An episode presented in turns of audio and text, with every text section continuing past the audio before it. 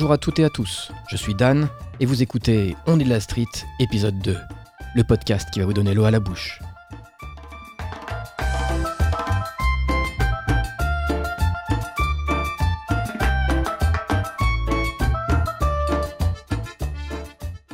Salut les franchouillards, aujourd'hui on va parler d'un plat qui nous réunit tous. Un mets de ouf qui nous fait perdre la tête. Je veux bien sûr parler du steak frites. Super, non, pour un épisode 2. En tout cas, moi ça me donne grave la dalle et je... Et non, et non, non, je peux pas, j'arrive pas à faire semblant. Bon alors, on rembobine, ok? Alors, tu me vires la franchouillard là, non, c'est trop péjoratif. Tu balances le steak aussi, bon, pas trop loin quand même, parce qu'on pourra en avoir besoin plus tard. Par contre, tu me gardes les frites. Non, non, non, pas celle-là, là, pas les toutes marron et molles. Non, les autres, là, les bien croustillantes et dorées. Voilà, on se comprend. Et puis tiens, tu me poses dessus une couche de fromage, genre mozzarella ou cheddar frais. Et pendant recouvre-moi tout ça avec une sauce brune. Parfait, elle est bien bouillante, elle va faire fondre le fromage normalement. Très bien, c'est exactement ce que j'avais besoin pour ce deuxième épisode. Bon, maintenant, faut lui trouver un nom. T'en penses quoi, toi, de Poutine? C'est bien ça, la Poutine. Allez, vas-y, DJ. Balance-moi une poutine.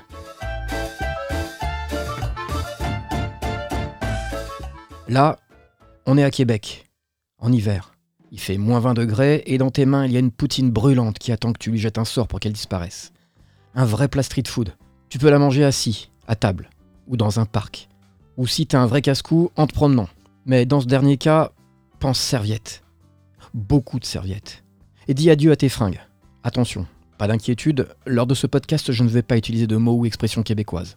C'est trop cliché. Par contre, je vais te parler de la poutine. C'est quasiment leur plat national. Le produit phare si tu veux un jour te balader à Montréal ou en périphérie. C'est réducteur, mais il y a ça et le sirop d'érable. Qu'est-ce que je peux adorer le sirop d'érable? C'est simple, je l'utilise dès que je peux au resto, et même dans la sauce poutine. J'en propose deux à la carte. Mais ça, je t'en parle plus tard, dans environ 20 ou 25 lignes plus bas. Et ne les compte pas, hein, je raconte n'importe quoi, je sais pas encore combien de lignes je vais écrire pour l'instant. Sinon, la poutine. Ce truc est à lui seul un élément nutritif hyper complet. Elle fait son apparition vers la fin des années 50 au centre de Québec. Tu t'en doutes bien, hein, dès qu'elle est devenue populaire, tout un tas de gredins ont inventé des versions alternatives de la poutine de base.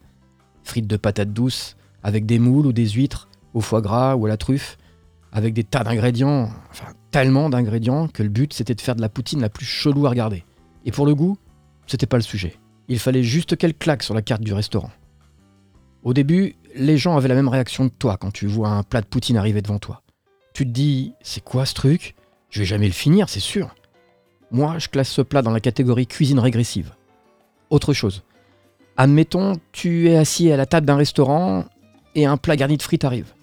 La première chose que l'on fait tous, moi comme toi bien sûr, c'est de piocher une frite et de la manger en premier.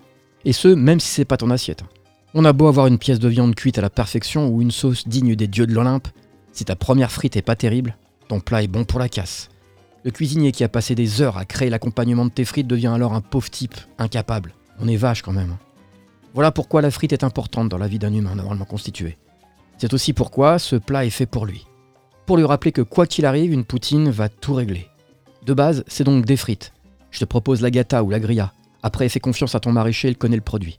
Ensuite, vient le temps de la sauce, la gravy, la sauce brune.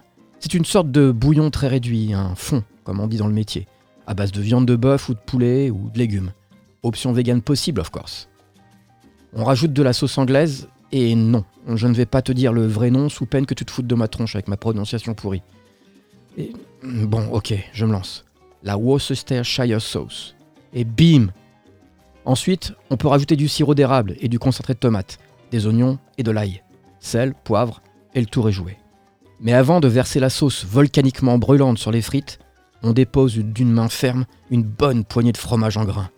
Très dur à trouver par chez nous, mais on peut le remplacer par du cheddar frais, de la mozzarella ou de la feta. Ensuite, ben, il n'y a plus qu'à. On plonge sa fourchette dans l'amas de frites, sauce et fromage, et on s'en colle partout en laissant partir un petit gémissement de culpabilité.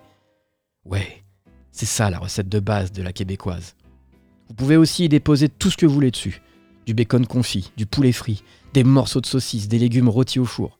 Sinon, tu peux saliver devant ma version de la poutine. Je te préviens, t'es pas prêt. Ferme les yeux. Dans un plat de service, Oui, c'est le terme technique pour dire une assiette creuse ou un bol. Je place les frites croustillantes que je viens de sortir de l'huile. Pas de sel. Le reste de la recette me donnera raison. Je parsème un peu d'oignon frit sur les frites. Euh, là, pour info, c'est celle-là, la cinquième ligne que je t'ai promis plus tôt. Puis vient le moment food porn. J'ai opté pour du cheddar raffiné, de la feta, du pecorino à la truffe et du comté. Le tout passé au mixeur. Et je recouvre les frites de cette débauche fromagère pleine de promesses. Pour finir, je dépose une sauce barbecue maison, une crème de champignons de Paris et une sauce cheddar. Poudre de paprika et chipotle fumé. Ouais, t'as bien entendu. Fumé. Attends, c'est pas fini. Avec une cuillère, j'ajoute sous le dessus du paleron de bœuf cuit au four pendant 12 heures. Tu le vois, c'est filoché tout seul comme un grand Oui Alors tu es sur la bonne voie. Voilà. Tu manges ça avec une IPA ultra fraîche et tu passes de l'autre côté. Par contre, prévois rien après. Tu risques de perdre la notion du temps et de l'espace. Bon allez, ça m'a donné faim tout ça. Je vais me faire un petit truc à grignoter et je te donne rendez-vous tout bientôt.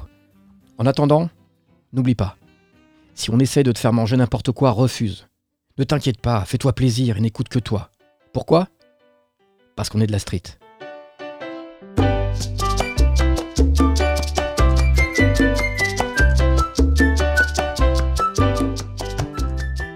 Est de la street est écrit, enregistré, monté et assaisonné par moi, Dan, via la sentence prod.